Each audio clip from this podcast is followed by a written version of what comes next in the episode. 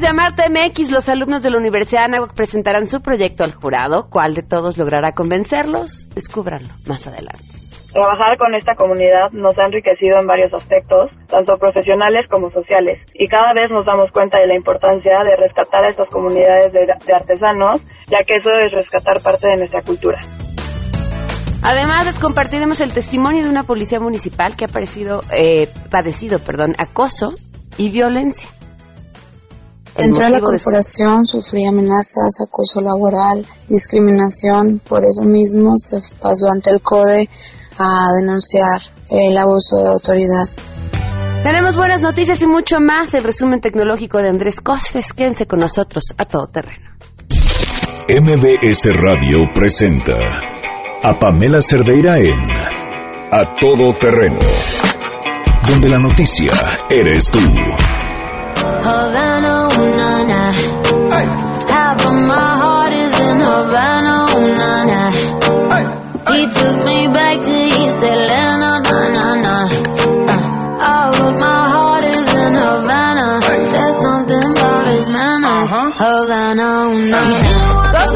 12 el día con 4 minutos. Gracias por acompañarnos a todo terreno este jueves 23 de noviembre del 2017. Soy Pamela Cerdeira y los invito a que se queden aquí hasta la una de la tarde. Tenemos muchas cosas que comentar. El teléfono en cabina 5166 1025. Además, en Twitter y en Facebook me encuentran como Pam Cerdeira y el WhatsApp estamos cerca de ya poderles contestar por a través de este medio. El día de ayer se dio a conocer que encontraron a otra mujer asesinada en un hotel de la Ciudad de México. Una mujer que había, eh, una mujer venezolana que había desaparecido en Puebla, Génesis Ulianis, de 24 años de edad. Fue encontrada en el interior de un hotel en la Ciudad de México. No es la primera que se encuentra así y tampoco será la última. Y no lo es porque cada vez que hay un feminicidio sin investigar, sin que se encuentre el responsable, le decimos a la sociedad en general que uno puede ir, matar a una mujer, y que no va a pasar nada, absolutamente nada. Y porque en él estamos investigando, ya casi, se le va la vida a las autoridades y por supuesto se le va la felicidad, la tranquilidad, la paz y la necesidad de justicia a las familias. Esta mañana leía tres relatos de eh, dos mujeres que sus hijas habían sido asesinadas y otra que se encontraba desaparecida y lo interesante es que el patrón era exactamente el mismo. A todas les decían, estamos investigando. Ya nos falta tantitito, tantitito, tantitito y vamos a girar la orden de aprehensión. Ya estamos muy cerca, ahora sí vamos a dar con el culpable. ¿Y por qué traigo este tema a colación? Porque aquí seguimos contando. Hace un mes y 20 días llamamos a la Procuraduría de la Ciudad de México para pedirles una explicación sobre cómo se habían dado las cosas y también entender en qué iba la investigación sobre el asesinato de Pamela Victoria Salas Martínez. Hace un mes, con 20 días, nos contestaron, ahorita no podemos hablar del tema porque estamos ocupados con un tema del informe. Luego pasó el tiempo y ahorita no podemos hablar del tema, pasó el tiempo, no vamos a salir a hablar del tema porque no queremos entorpecer la investigación y creo seguimos en eso. A un mes, 20 días de que nosotros pedimos una respuesta, de que la familia la ha buscado es mucho más. Un mes, 20 días y seguimos esperando a que la Procuraduría de Justicia de la Ciudad de México conteste sobre este tema y si no lo hace, los que seguirán.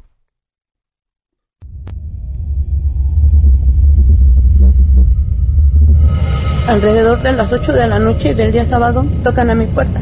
Nosotros vivimos en Calzada de las Bombas, número 42. Tocan a mi puerta y abro y me dicen que buscaban a los papás de Victoria Pamela uno de los oficiales me dijo que necesitaban toda la clase de información sobre Mario San y me dijeron que si yo sabía quién era Mario San, le digo sí, sé que es novio de mi hija y que andaba anda con mi hija, le digo pasó algo, entonces empecé a, a tartamudear, me dice no le podemos dar información, pero necesitamos saber toda clase de información de Mario Sáenz, a qué se dedica, dónde lo podemos buscar, este, quién es, este, sus domicilios de su casa, este, sus tiendas. Apunta dónde van a tienen que ir y ya nos dieron a dónde tenemos que ir al, ministerio que tenemos que acudir. Ahí empezó mi tormento, mi pesadilla. Porque ahí me dijeron, cuando yo fui ahí me dijeron que mi hija estaba muerta. Victoria, pues nada.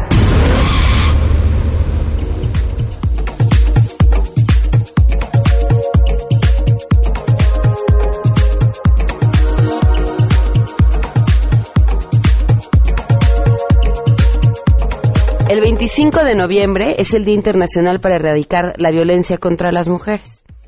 Eh, el caso de Pamela Victoria es uno de tantos. ¿Qué va a hacer la Ciudad de México el 25 de noviembre? ¿Qué va a hacer el jefe de gobierno Miguel Ángel Mancera cuando tiene una Procuraduría de Justicia que permanece en silencio ante estos casos? Bueno, pues el 25 de noviembre, Día Internacional para Erradicar la Violencia contra las Mujeres, la Ciudad de México va a hacer un concierto de Ricky Martín en el Zócalo. Vamos con la información. Arrancamos y saludo a mi compañera Rocío Méndez.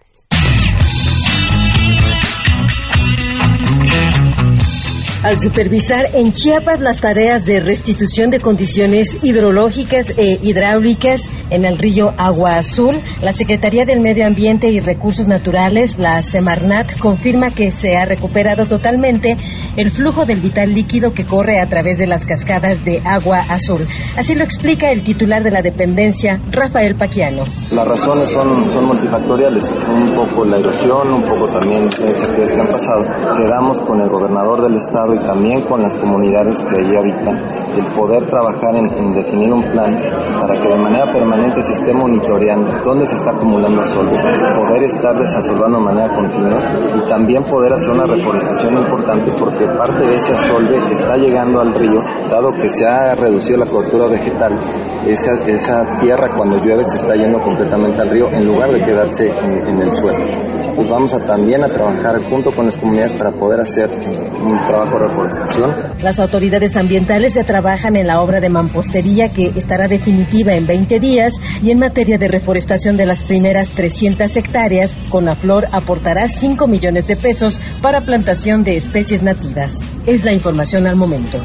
El cáncer de mama es un padecimiento que requiere acciones más firmes, de lo contrario, en tan solo ocho años, es decir, en el 2025, el número de casos podría duplicarse, alertaron el presidente de la Comisión de Salud de la Cámara de Diputados, Elías Octavio Iñiguez, así como la directora de la Asociación Mexicana de Lucha contra el Cáncer, Mayra Galindo. Al inaugurar un foro temático en la sede parlamentaria, ambos manifestaron que por esto se propondrán reformas a la ley para dar mayor énfasis a las tareas de prevención. Se promoverá la utilización de mastógrafos móviles a fin de que los exámenes y revisión lleguen a un mayor número de mujeres en edad de realizarse este tipo de estudios. Agregaron que con estas medidas el acceso al diagnóstico y al tratamiento será mayor para las mujeres mexicanas en estos casos del cáncer de mama, informó Angélica Melín.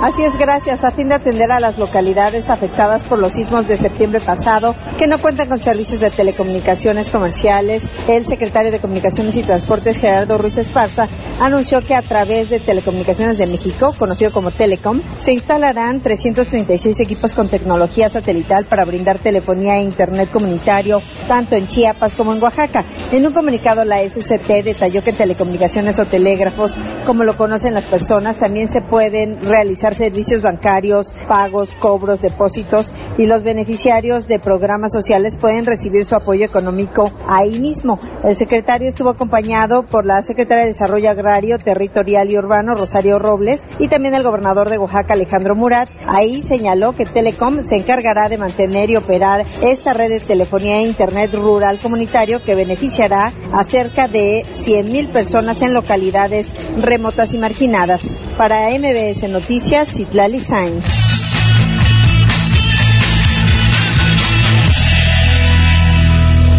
A partir del próximo primero de diciembre, el salario mínimo en México aumenta. Eh, un aumento que equivale a un 10.39%, o sea, de 80 pesos con 40 centavos a 88 pesos eh, con 36 centavos. Salimos a preguntarles, y lo hacemos también a quienes nos escuchan para que nos llamen y nos contesten, que obvio, aunque es un aumento que equivale a un 10%, pues no es suficiente, no para, para lo que cuesta la vida. ¿Cuánto creen, de cuánto creen que debería ser el salario mínimo? Queremos conocer tu opinión a todo terreno. ¿De cuánto crees que deba de ser el salario mínimo? Pues yo creo que el, el salario mínimo sería del máximo, yo pienso que sería de 100 pesos o se puede más, ¿no? Porque, por ejemplo, ahorita que ya suben más la gasolina, todo lo de las tiendas está carísimo y pues uno como, o sea, que nosotros tenemos que trabajar y tenemos hijos, cuando uno es madre soltera, pues yo creo que eso es lo que a nosotros nos convendría más que, ser, que lo subiría, ¿no? Porque pues ahora sí que nosotros estamos muy necesitados y más que nada, como te digo, las madres solteras. Yo no estoy de acuerdo en que hayan subido únicamente 8 pesos, porque el simple del pasaje de un estudiante te cuesta 10 pesos y 8 pesos pues para nada, es la verdad fue un incremento muy bajo y con eso no puedes ayudar a la gente. Qué mal por el gobierno. Yo creo que un mínimo, mínimo, mínimo serían 100 pesos, porque aún así estamos súper bajos, pero aún así ganando 100 pesos podemos decir, bueno, por lo menos ya tengo 100 pesos en la bolsa seguros, ¿no? Pero aún así estamos súper bajos. 8 pesos para mí se me hace una verdadera basura. Pues 100 pesos sería el mínimo, lo correcto sería 100 pesos. Pues yo creo que debería de ser mínimo de unos 500 pesos, o sea, tomando en cuenta que se hiciera un balance del gasto público. A todo terreno. Vamos al día con 14 minutos y tenemos buenas noticias. Con gusto volvemos a saludarte, Rocío Méndez, con las buenas noticias. Muy buenas tardes. Hola Pamela, pues mira, iniciaron desde enero de este 2017, pero recientemente especialistas del Hospital Juárez de México llevaron a cabo un trasplante cruzado renal en cuatro pacientes de manera simultánea. Ellos recibieron el órgano de donadores compatibles que son familiares directos o no. El jefe de la unidad de trasplantes de este hospital, Andrés Bazán, destacó que en este procedimiento se utilizaron ocho quirófanos simultáneos en el que participaron cuatro equipos multidisciplinarios conformados por 32 cirujanos de trasplantes, así como anestesiólogos e incluso necesitaron de 32 enfermeras quirúrgicas.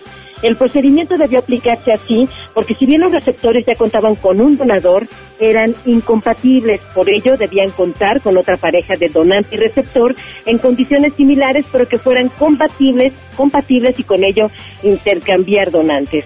Bazán explicó que las cuatro parejas pasaron por un proceso de selección entre 40 parejas de pacientes y donadores que finalmente fueron sometidos a diversos estudios, resultaron positivos para poder garantizar el éxito del trasplante.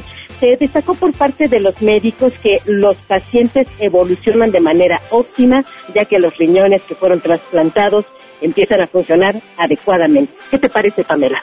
Qué gran, gran historia. Muchísimas gracias, Rocío. Hasta pronto, buen día. Hasta pronto. Dos el día con 16. Damos una pausa y continuamos a todo terreno. Más adelante en A Todo Terreno. Estamos en la segunda edición de Marte MX, los estudiantes de la Universidad de Anáhuac que están aquí ya mordiéndose las uñas, listos para enfrentarse al jurado. Si te perdiste el programa A Todo Terreno con Pamela Cerdeira, lo puedes escuchar descargando nuestro podcast en www.noticiasmbs.com. Pamela Cerdeira regresa con más en A Todo Terreno, donde la noticia eres tú. Marca el 5166125. A Todo Terreno presenta a Marte MX, segunda edición estudiantes universitarios y comunidades indígenas se vuelven a dar la mano a favor de los productos originales. UNAM, Hidalgo, Ibero, Estado de México, TEC de Monterrey, Chiapas, Anáhuac. Compromiso y responsabilidad por amor a México.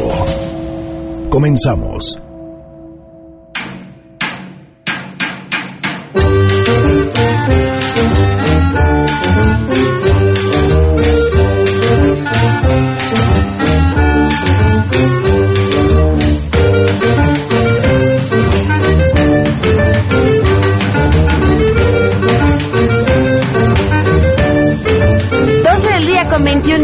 Continuamos a todo terreno. Gracias por seguir con nosotros. Estamos en la segunda edición de Marte MX, prácticamente a dos semanas de la final.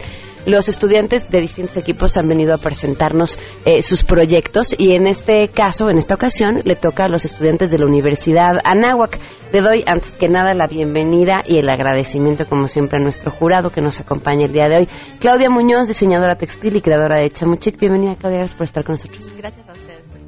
También eh, Sofía eh, Villaboy, directora de aceleradora eh, de la aceleradora Victoria 147. Gracias por acompañarnos. Muchas gracias a ustedes. Y también Sergio Almazán, que ya ubican perfectamente, periodista, escritor, conductor del Cocodrilo, amigo de este espacio. ¿Cómo estás? Y amigo tuyo. amigo mío. Sobre todo. Amigo, muy amigo mío. Tengo el honor de poder decir que, eres mi amigo y así como pavo real, Sergio. Gracias por acompañarnos. No, gracias a ti. Bueno, y por parte de la Universidad Anáhuac nos acompañan a José Askenazi, bienvenido. Hola, muy buenos días a todos. Fabiana Pereda, bienvenida. Hola, muchas gracias. Y Juan Pablo San Germán, bienvenido Juan Pablo. Son estudiantes de diseño industrial y cuéntenos su comunidad, su proyecto, qué fue lo que hicieron. Eh, bueno, nosotros estamos eh, trabajando con la comunidad de Pueblo Nuevo en Acambay.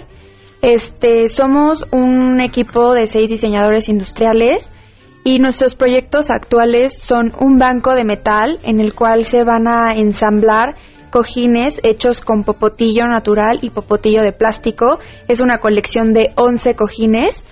Este de también unas este mangas mangas para perdón para café.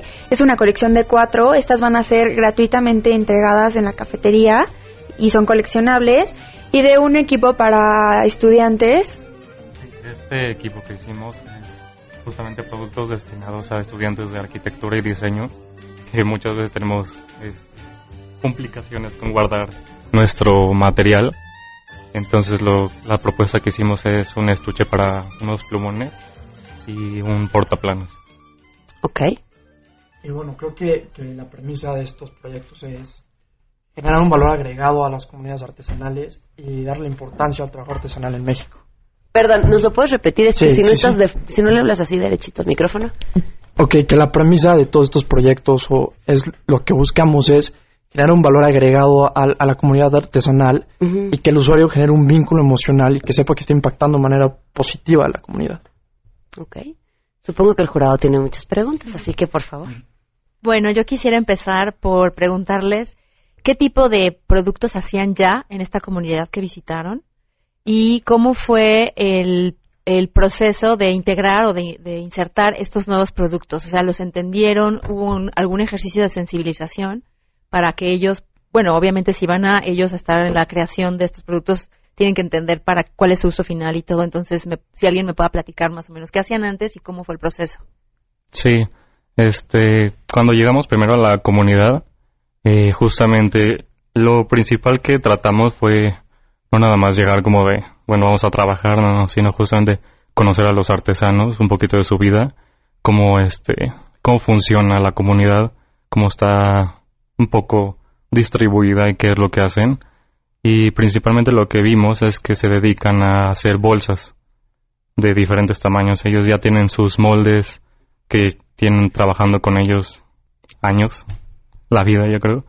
Entonces lo que tratamos de hacer nosotros es justamente empezar por ahí, empezar sabiendo de que los expertos son ellos, no nosotros, que no es, no son nuestros trabajadores, sino que estamos haciendo un trabajo en conjunto eh, y empezar con las cosas que ellos ya conocen. Justamente, por ejemplo, el, los productos que están destinados a diseño, que son el estuche y, y el portaplanos, están hechos con moldes que ellos ya tienen que ya conocen, que ya pueden trabajar y que pueden trabajarlo muy rápido, por si, si llega a tener el impacto que queremos, que justamente la producción sea buena para que el ingreso que llegue a ellos pues también les impacte de una manera muy positiva. Oye, quisiera un poco que me platicaras dónde está esa comunidad. Entiendo, está muy cerca de Querétaro, ¿no? Y, y cuéntanos cuál es su actividad cotidiana, porque me parece que siempre que hablamos de la artesanía está referida a una identidad cultural. Eh, no lo mismo un artesano de, del centro de Toluca que los que están ya para las eh, regiones norte o sur, ¿no? Y eso impacta siempre en el uso de los materiales, que es lo que quiero preguntarles. Esto, sí, ellos están, están muy cerca de Hidalgo, entonces son una comunidad otomí, principalmente. Este, Son, bueno, el, el, pueblo se llama Pueblo Nuevo, están en la zona de Acambay. Este, y sí, justamente eso, la zona impacta mucho. Nosotros desde que íbamos en el camión, una tarea que teníamos era desde el camión ir viendo más o menos la zona para que entendamos qué materiales tienen disponibles, porque lo que no queríamos era incluir materiales como difícil, de difícil acceso a la zona, o que tuvieran costos muy grandes, o que el costo de traslado sea muy alto. Eh, bueno, creo que también es muy importante eh, un poco de lo que ellos nos contaron, que la forma de distribuir sus bolsas este es muy complejo porque normalmente las hacen todos los artesanos y entre ellos se, se dividen en familia y se van lejos de su, de su pueblo normalmente se vienen al estado, al distrito o se van a otros lugares a distribuir. Entonces creo que también no está tan padre el hecho de que se tengan que alejar de su familia. Entonces también algo que, queremos como eh, incrementar en ellos es a lo mejor una forma de distribución a través de un plan de negocios como lo hemos estado haciendo para que sea un poco más sencillo distribuirlos y que no estén como tan lejos de sus familias, ¿no? Porque muchas veces, pues como repito, se van muchos días, entonces pues es como un poco complicada esta parte. El popotillo con el que ellos trabajan, pues ese trigo, en realidad tarda tres meses normalmente en hacerse para que ellos lo puedan sacar del trigo.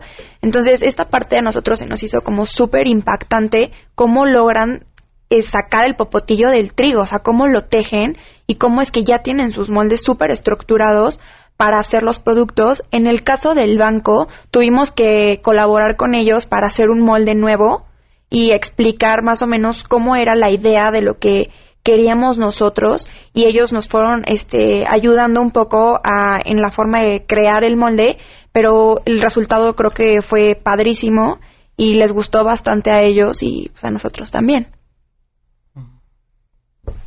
Yo tengo un par de preguntas. Eh, menos enfocadas a la técnica, más enfocadas a la deseabilidad del mercado. Porque entiendo los productos, creo que tienen claro el proceso de producción. ¿Qué tan viable ven la comercialización de estos productos? Creo que hoy en día el, diseño mexicano, sobre todo el diseño artesanal, sobre todo el diseño artesanal va, va para arriba, ¿no? Creo que el mexicano cada vez busca más productos locales y comprar local. Entonces, por ese lado, siento yo que es muy, muy bueno. Por el lado de la producción, claro, lo, que platicamos, que el invertir en un proceso artesanal se complica, pero más no creo que sea imposible. Es, es un proceso tardado, pero que genera un valor agregado en el producto.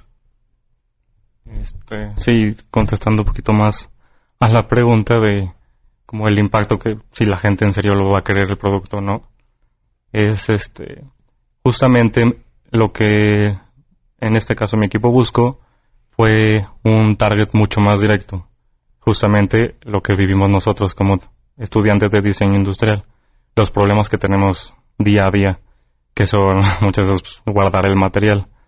Este, y conforme íbamos haciendo todo este proceso, íbamos trabajando con entrevistas dentro de la universidad, dentro de arquitectura y diseño, para ver si en realidad si las personas sí buscan algo así o les interesará. Y la verdad tuvo esto una respuesta bastante positiva. O sea, sí les interesa y más porque en diseño eh, les gusta, o sea, ellos entendemos un poquito más eh, la parte artesanal, no solamente como un producto hecho a mano ya, sino todo el valor agregado que, que tiene este. Oigan, ustedes decían que las mangas eh, las iba a regalar la cafetería y que iban a ser coleccionables. ¿Cómo, ¿Cómo puede ser eso un negocio para la comunidad? Bueno, el plan y el proyecto que tenemos es eh, nosotros darles las mangas a las cafeterías para que ellos puedan regalárselas eh, con su café y es una colección de cuatro mangas. Este, unas son en plástico y otras en popotillo, que es el de trigo y ahí mismo, cuando ellos les entregan la manga, pues les va a llamar la atención porque es una manga de, otro material y no normalmente como son de cartón. Entonces, se les va a entregar una tarjetita grabada en madera con que va a decir quién la hizo, cuántas horas la hizo, de dónde es, por qué es, por qué es eso, me explico. Entonces ahí ellos van a darse a conocer como pueblo de, este Pueblo Nuevo y ahí mismo en la cafetería queremos incluir algunos este asientos para que se den a conocer también y ya puedas adquirirlos por medio de las páginas este, electrónicas que tenemos igual ahí en la comunidad de Anáhuac. Ok, vamos a hacer una pausa y regresamos ahora. Ya te vi con una pregunta aquí listísima. vamos después de la pausa.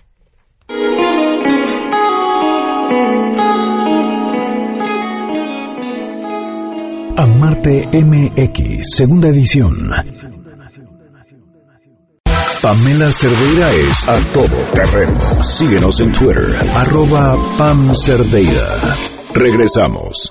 Pamela Cerdeira está de regreso en A Todo Terreno. Únete a nuestra comunidad en facebook.com, diagonal Pam Cerdeira. Continuamos. Amarte MX, segunda edición. 12 del día con 35 minutos. Seguimos platicando con los estudiantes de la Universidad de Anáhuac, José Esquenazi, Fabiana Pereda y Juan Pablo San Germán. Ellos están enfrentando al jurado de Amarte MX, que además nos quedamos enfrentando, claro, para que nos quedamos con una pregunta. Bueno, yo vi que por ahí el porta lápices eh, tenía ya un botón con un logo y cosas así. Quería preguntarles específicamente sobre la estrategia de branding que, que ya creo que tienen y cómo están avanzando en creo que también por ahí tienen redes sociales o algo así, que nos platiquen un poco. Este, sí, justamente eh, esta parte de, si se podría llamarlo branding, eh, lo hemos trabajado para que el producto, además de que sea este artesanal, tenga, o sea, se eleve un poquito más y se eleve un poquito más justamente el nombre de la comunidad que es Pueblo Nuevo. Este, en este estuche es solamente un botoncito con, con el nombre eh, pero se están trabajando todavía con eh, unas, una serie como de tres botoncitos en donde el artesano que hace el producto puede poner un poquito, un poquito de su historia y que incluya su huella con tinta mm. para así hacer el, la relación entre el cliente y entre el artesano.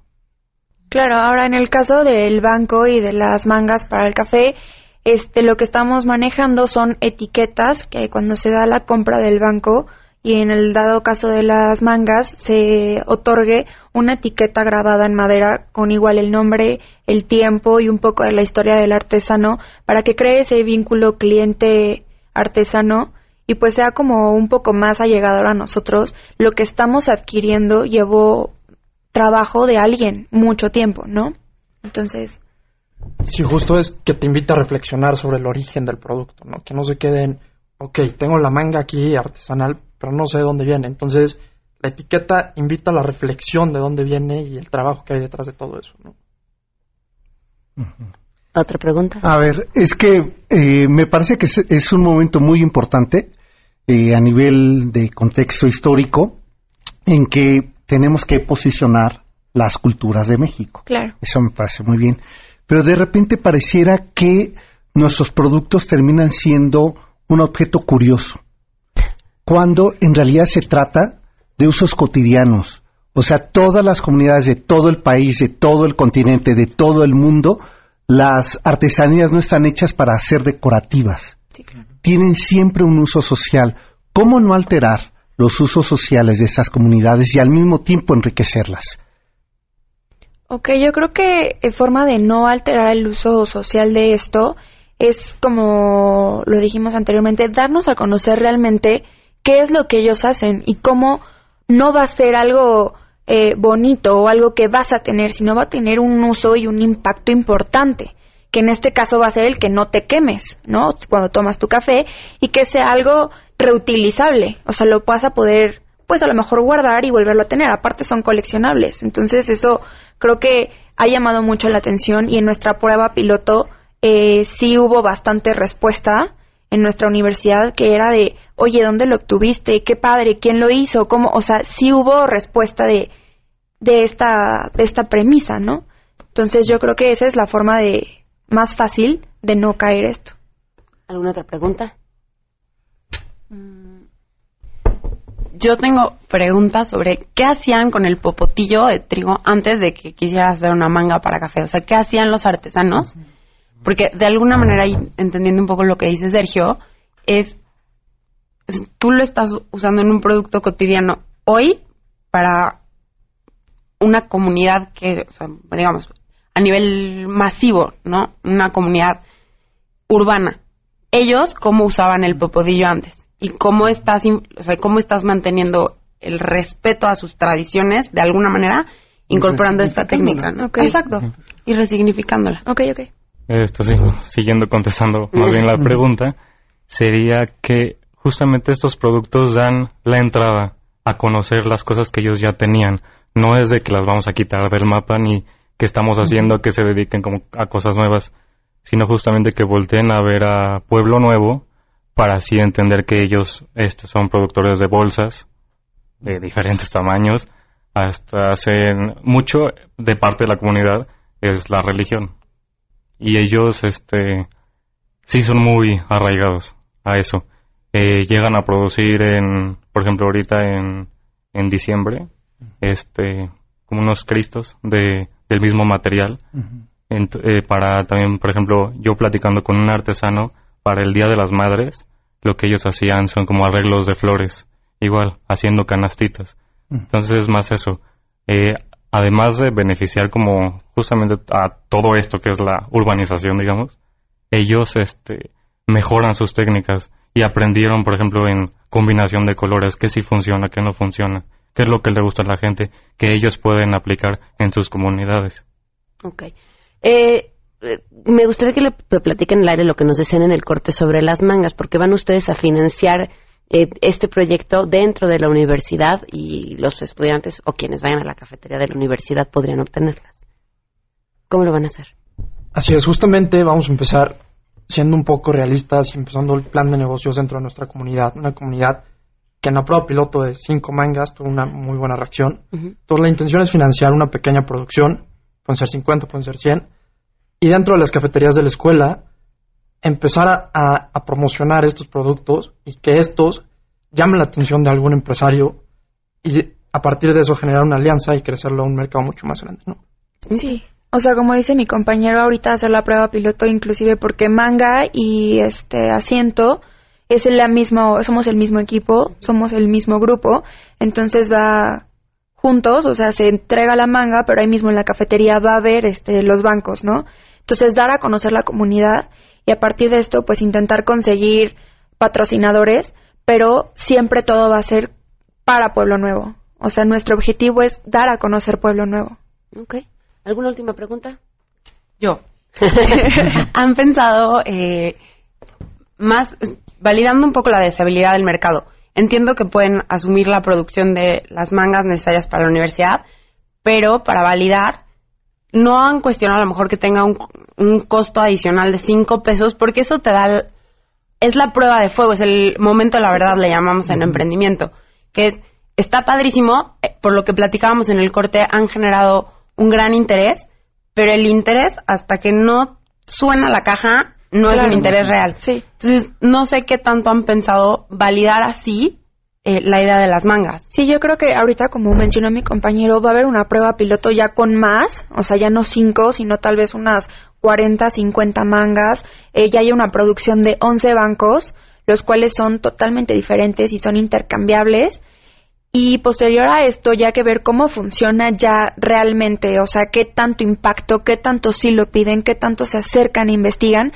A partir de eso, yo creo que sí, sí hemos eh, tenido contemplado a lo mejor tener una adquisición de 5 o 10 pesos en, en las mangas para dar un poquito a conocer y poder producir más y ayudarlos mano a mano, ¿no? Justo, justo no hemos, no hemos tenido la oportunidad de hacer las pruebas ya en sí porque nos acaban de entregar los prototipos. Entonces yo creo que es con la comunidad interna de la escuela es conocer la reacción, justo lo que estabas platicando. A lo mejor si le pongo un costo, ver qué tanto están dispuestos a pagar. A lo mejor si es gratis, ok. Si no tiene ningún costo, si me la voy a llevar. Y ver cómo en esta pequeña comunidad, en est- en este pequeño círculo cerrado, ver cuál es la reacción real. Y a partir de eso pensar en un posible crecimiento, ¿no? Claudia, te vi con una pregunta. No, estoy, estoy Estás esperando. observa- ok. Pues ahí está. Esto es el proyecto de los chavos de la Universidad de Anáhuac. ¿En dónde puede la gente meterse para ver lo que están haciendo? Sí, tenemos la página en Instagram como amartemx-anáhuac. Ahí está el proceso de todo lo que han hecho ellos, desde lo que ya tienen como origen, como comunidad, qué hacen, cómo lo hacen, y hay algunos pequeños videos de cómo hacen el tejido, que es sumamente interesante. Entonces los invito a todos a que por favor se metan y chequen un poco sobre esta comunidad que está increíble lo que hacen. Muy bien. Muchísimas gracias. Muchas Suerte. gracias. Muchas gracias a nuestro jurado por habernos acompañado el día de hoy. Vamos a una pausa y volvemos. Amarte MX, segunda edición. Si te perdiste el programa A Todo Terreno con Pamela Cerdeira, lo puedes escuchar descargando nuestro podcast en www.noticiasmbs.com. Estamos de regreso. Síguenos en Twitter, arroba Pam Cerdeira, Todo Terreno, donde la noticia eres tú. Continuamos. 12 del día con 48 minutos, continuemos a todo terreno. Les preguntábamos de cuánto creen que debería ser el salario mínimo para que alcanzara, nos contesta Silvia Pérez, mínimo de 200 pesos diarios. En Twitter y en Facebook nos pueden contestar, me encuentran como Pam Cerdera y en el 5166125 también nos pueden dar su opinión. Nayeli, gracias por acompañarnos. ¿Cómo estás? Buenas tardes. Hola, buenas tardes. A ver, Nayeli, cuéntanos tu historia. Híjole, bueno, pues soy policía aún de Apodaca, el municipio de Apodaca, y pues sufrí bastante abuso ahí, discriminación, amenazas, es mucho acoso laboral. ¿Cómo era el acoso que recibías? ¿Qué, qué fue lo que pasó que te llevó primero a levantar una denuncia o intentar levantar una denuncia? Eh, las amenazas.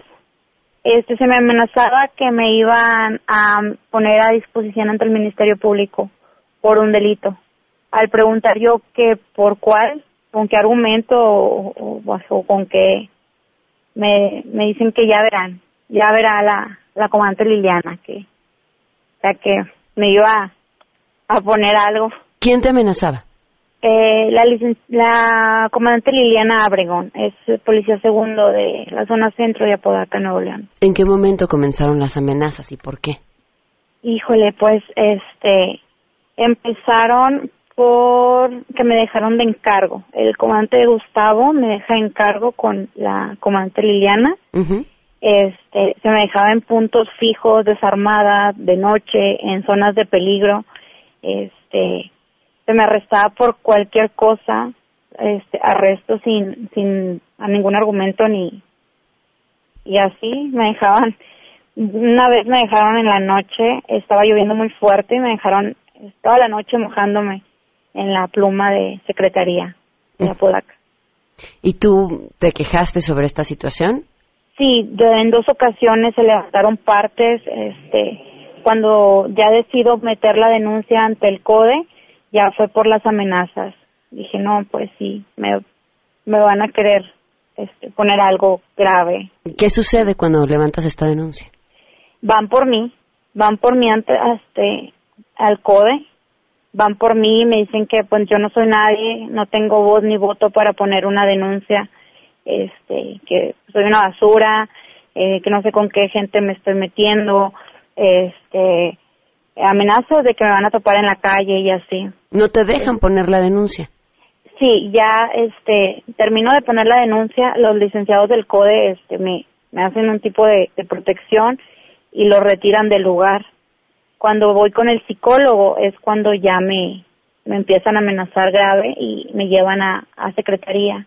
Se me retiene ahí en una oficina durante más de media hora ¿Y qué pasa después? y les mandé mi ubicación a las licenciadas del CODE, son las que fueron por mí. Este, habla conmigo, llega la secretario, Perla Cecilia, con el licenciado, este, comandante Chapa, que fue el que me, eh, me amenazó, este, el comandante Gustavo, se me retiene en la oficina y pues se me empieza a, este, pues yo lo sentí como que un ataque porque no me dejaban hablar, no me dejaban, decían que mi eran tonterías lo que yo estaba denunciando, que ella los tenía mareados, que no no tenía yo ni voz ni voto de, de nada. ¿Y en qué va tu situación ahora? Híjole, pues este vamos a seguirle las, las denuncias este en derechos humanos, gracias, gracias me está está apoyando mucho la comunidad gay, este Mario Plata el vocero de este, comunidad unida y todo. este, Pero, pero sigue- sigues trabajando bajo el mando de quienes te amenazaban. No, ahorita no, no estoy trabajando. Este, todavía no se firma ninguna renuncia porque cuando me, me mandan, me mandan a un 7-Eleven, ay, este, en la zona norte de Apodaca, lejísimos, no supe ni dónde me fueron a meter, desarmada y sin nada. Sentí mucho miedo por todas las amenazas que, que recibí ese mismo día y decido yo salirme, este, de la corporación, eh, retirarme de ahí me- y parto hacia la Ciudad de México por las por el miedo a las amenazas que tuve. Ya no, ahorita estoy viendo cómo voy a quedar ahí en la corporación. Nayeli, pues gracias por contarnos tu historia y seguiremos al tanto de lo que suceda. Muchas gracias a ti, gracias. Muchísimas gracias. Eh, hoy, esta mañana, escuchaba una mm, encuesta sobre cómo los policías se perciben a sí mismos, desde el sueldo que reciben, eh, las pruebas de control de confianza, y si nos vamos de espaldas con lo que nosotros pensamos de los policías, lo que ellos narran, lo que les cuesta ser policías, pagar desde el celular que utilizan para trabajar, su uniforme, las reparaciones de las patrullas y demás, de verdad, para aterrarse. Vamos a una pausa y volvemos. Si tienes un caso para compartir, escribe a todoterreno.mbs.com. Pamela Cerdeira es a todoterreno. En un momento continuamos. Estamos de regreso. Síguenos en Twitter, arroba Pam Cerdeira, todoterreno, donde la noticia eres tú. Continuamos. Costes, buenas tardes, te escuchamos. Hola, ¿qué tal, Pam? Buenas tardes. Eh, hoy les informo que se están probando algunas novedades solamente en versión beta para WhatsApp, específicamente para los grupos. Todos estamos en, al- en algún grupo, ya sea de mamás de la escuela, de amigos, del trabajo, etcétera. Eh, las principales pruebas que se están haciendo aquí es, por ejemplo, que el creador del el grupo siempre va a tener mayor jerarquía que los administradores. Es decir, si tú creaste el grupo, nadie te va a poder eliminar Sacar, y tú vas a poder mostrar, ah, eh, designar más administradores. Ok. Otra función interesante es activar la opción para que solo los que están nombrados como administradores puedan publicar mensajes y no todos los que están dentro del, del chat. dentro Ah, del eso grupo está de WhatsApp. bueno, ok. Eso está muy interesante. Por ejemplo, si tú eres miembro de este grupo de WhatsApp y no eres un administrador, lo único que vas a poder hacer es contactar directamente al administrador o ponerle mute. Y otra función es interesante es que vamos a poder hacer encuestas dentro de WhatsApp y solicitar el ingreso a un grupo. Es decir, si yo quiero que Pam Cerveira entre a un grupo, te va a llegar una invitación y tú decides si la aceptas o no. No como ahorita que estamos en X cantidad de, de, de grupos de WhatsApp que luego ni sabemos para qué son. Sí, claro, y de repente te meten sin tu permiso. Oye, eh, suena muy bien, podría alegrarnos la vida a muchos que padecemos de los grupos de WhatsApp. Exacto, nos pudiera facilitar mucho la vida. Solo les recuerdo que esto está en versión beta por ahora y se puede esperar para el primer trimestre del 2018. Costes, tu Twitter. Mi Twitter, arroba el costes, que tengan excelente tarde. Muchísimas gracias, Costes, que estés muy bien. 12 con 58, nos vamos, se quedan en mesa para todos. Soy Pamela Cerdeira y que tengan un excelente jueves. ¿Y saben qué? ¿Saben qué? Mañana es viernes.